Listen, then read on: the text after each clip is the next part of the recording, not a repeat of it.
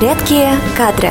Всем привет! В эфире подкаст «Редкие кадры» и с вами Вероника. Этот выпуск будет посвящен теме гендерного равноправия в бизнесе, а также затронем вопрос, кто же является лучшим руководителем – мужчина или женщина? Тема популяризации идей гендерного разнообразия особенно важна и все чаще обсуждается. И, конечно, мы не можем обойти этот вопрос стороной. Современном мире большинство компаний придерживается точки зрения, что лучший кандидат должен получать работу согласно своей квалификации, независимо от пола. Но фактически женщины-руководители или претендующие на эту должность часто чувствуют, что находятся под особым пристальным вниманием. На такую ситуацию влияет множество факторов. И одни из них – это определенные сложившиеся социальные ожидания и установки с детства. В реалиях, где мужчин поощряют быть напористыми и амбициозными, женщин с детства учат быть не слишком властными и авторитарными. Определенные черты характера и особенности поведения, такие как инициативность, амбициозность и ответственность, могут по-разному трактоваться у мужчин и женщин на рабочем месте. К сожалению, конкретно в нашей стране большинство полагает, что женщина не сможет справиться со своими обязанностями так, как это сделал бы мужчина.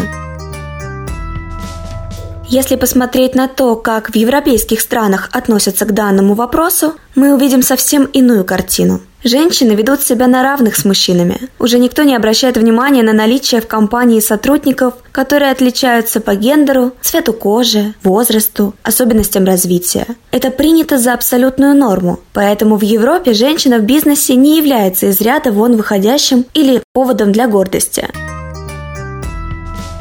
В России женщин-руководителей считают супергероинями, так как им действительно пришлось очень многое преодолеть, чтобы занять руководящие позиции. Но все-таки мы наблюдаем, что российские женщины перестают воспринимать такое положение как тяжкое бремя. Женщины стали получать удовольствие от построения карьеры и в целом от работы.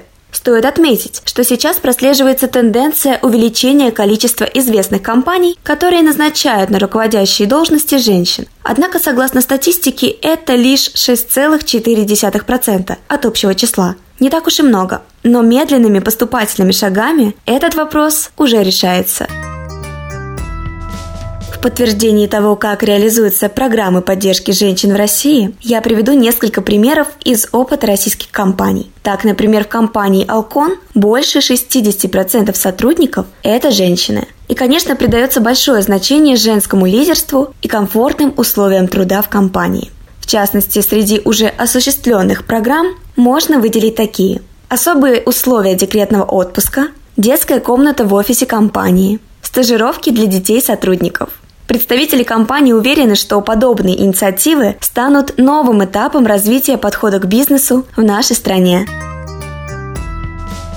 А вот касательно вопроса, кто же лучший руководитель, мужчина или женщина, возникает спорная ситуация. С одной стороны, отличительные качества, которые присущи женщинам, помогают минимизировать риски в бизнесе, что позволяет более грамотно выходить из кризиса или вовсе избегать их. Но с другой стороны, именно поэтому мы реже видим женщин в списке Forbes. Мужчины склонны к соревнованиям и не обдумывают решения, часто рискуют. Поэтому они лучшие лидеры, но не всегда лучшие руководители.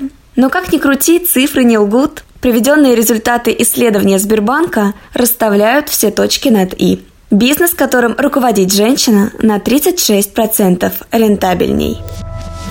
Все это говорит о том, что мы наблюдаем назревающие изменения в бизнесе, бизнес-культуре и культуре общества в целом. Тема популяризации идей гендерного разнообразия особенно важна тем, что создавая лучшие условия для людей, мы создаем лучшие условия и для бизнеса. И раз эта тема поднимается, значит, она необходима обществу.